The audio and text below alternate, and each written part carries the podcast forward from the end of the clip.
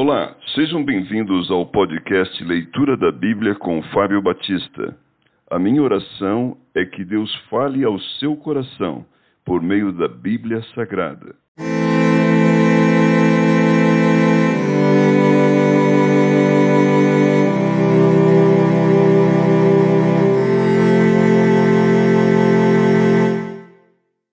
Marcos capítulo 1 Princípio do Evangelho de Jesus Cristo, Filho de Deus. João Batista. Conforme está escrito na profecia de Isaías, Eis aí envio diante da tua face o meu mensageiro, o qual preparará o teu caminho. Voz do que clama no deserto, preparai o caminho do Senhor, endireitai as suas veredas.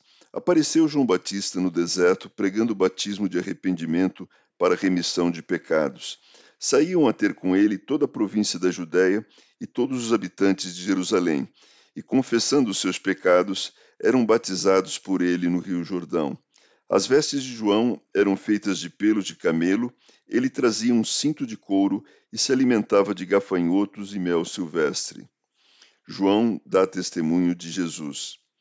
E pregava dizendo: Após mim vem aquele que é mais poderoso do que eu, do qual não sou digno de, curvando-me, desatar-lhe as correias das sandálias. Eu vos tenho batizado com água, ele, porém, vos batizará com o Espírito Santo. O batismo de Jesus. Naqueles dias veio Jesus de Nazaré da Galiléia e por João foi batizado no Rio Jordão. Logo ao sair da água, viu os céus rasgarem-se e o Espírito descendo como pomba sobre ele então foi ouvida uma voz dos céus: Tu és o meu filho amado, em ti me comprazo. A tentação de Jesus. E logo o Espírito o impeliu para o deserto, onde permaneceu quarenta dias, sendo tentado por Satanás. Estava com as feras, mas os anjos o serviam. Jesus volta para Galiléia. Depois de João ter sido preso, foi Jesus para Galiléia, pregando o evangelho de Deus, dizendo: O tempo está cumprido e o reino de Deus está próximo. Arrependei-vos e crede no Evangelho. A vocação dos discípulos. Caminhando junto ao mar da Galileia, viu os irmãos Simão e André que lançavam a rede ao mar, porque eram pescadores. Disse-lhes Jesus: Vinde após mim, e eu vos farei pescadores de homens. Então eles deixaram imediatamente as redes e o seguiram.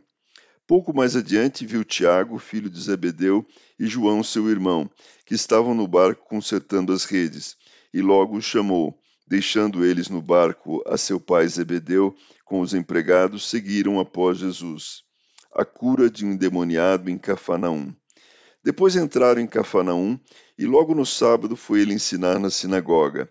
Maravilhavam-se da sua doutrina, porque os ensinava como quem tem autoridade, e não como os escribas. Não tardou que aparecesse na sinagoga um homem possesso de espírito imundo, o qual bradou: Que temos nós contigo, Jesus Nazareno? Vieste para perder-nos? Bem sei quem és, o Santo de Deus.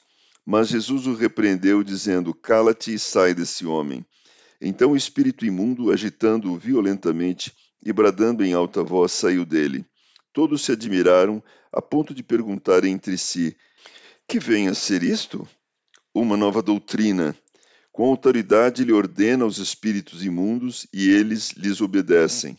Então correu célere a fama de Jesus em todas as direções, por toda a circunvizinhança da Galiléia. A cura da sogra de Pedro. E saindo eles da sinagoga, foram com Tiago e João diretamente para a casa de Simão e André. A sogra de Simão achava-se acamada com febre, e logo lhe falaram a respeito dela. Então, aproximando-se, tomou-a pela mão, e a febre a deixou, passando ela a servi-los. Muitas outras curas. À tarde, ao cair do sol, trouxeram a Jesus todos os enfermos e endemoninhados. Toda a cidade estava reunida à porta e ele curou muitos doentes de toda sorte de enfermidades.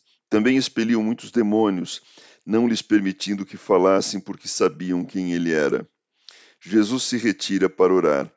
Tendo se levantado alta madrugada, saiu, foi para um lugar deserto e ali orava. Procuravam-no diligentemente Simão e os que com ele estavam. Tendo-o encontrado, lhe disseram: Todos te buscam. Jesus, porém, lhes disse: Vamos a outros lugares, às povoações vizinhas, a fim de que eu pregue também ali, pois para isso é que eu vim. Então foi por toda a Galiléia pregando nas sinagogas deles e expelindo os demônios. A cura de um leproso. Aproximou-se dele um leproso, rogando-lhe de joelhos: Se quiseres, podes purificar-me. Jesus, profundamente compadecido, estendeu a mão, tocou-o e disse-lhe: Quero, fica limpo. No mesmo instante lhe desapareceu a lepra e ficou limpo. Fazendo-lhe então veemente advertência, logo o despediu e lhe disse: Olha, não digas nada a ninguém, mas vai, mostra-te ao sacerdote e oferece pela tua purificação o que Moisés determinou para servir de testemunho ao povo. Mas tendo ele saído, entrou a propalar muitas coisas e a divulgar a notícia, a ponto de não mais poder Jesus entrar publicamente em qualquer cidade, mas permanecia fora, em lugares ermos, e de toda parte vinham ter com ele.